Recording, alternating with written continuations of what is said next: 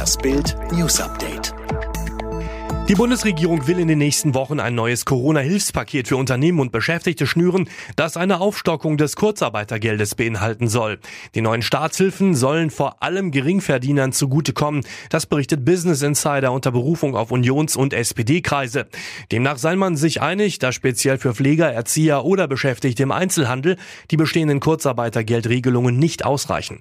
Bislang zahlt der Staat 60 Prozent des ausgefallenen Nettogehalts, bei Arbeitnehmern mit Kind 7 67 Prozent.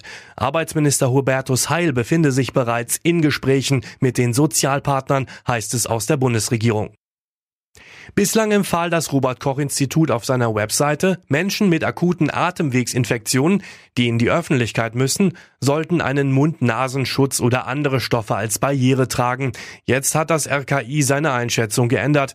Wenn Menschen auch ohne Symptome vorsorglich eine Maske tragen, könnte dies das Risiko einer Übertragung von Viren auf andere mindern, heißt es auf der Internetseite der Bundesbehörde. Wissenschaftlich belegt sei das aber nicht und weiter, nicht jeder, der mit dem Coronavirus infiziert sei, bemerke das auch und könnte den Erreger trotzdem weitergeben. Großes Comeback im Kanzleramt. Bundeskanzlerin Angela Merkel ist heute nach zweiwöchiger Corona-Quarantäne an ihren Arbeitsplatz im Kanzleramt zurückgekehrt. Regierungssprecher Steffen Seibert sagte, glücklicherweise wurde die Kanzlerin mehrfach negativ getestet. Drei Corona-Tests hatte Merkel durchführen lassen. Nach der Rückkehr gelten nun weiterhin Abstandsregeln im Kanzleramt werden eingehalten. Der Grund für die nun beendete Quarantäne bei einem Arzt, der sie geimpft hatte, war das Coronavirus später nachgewiesen worden.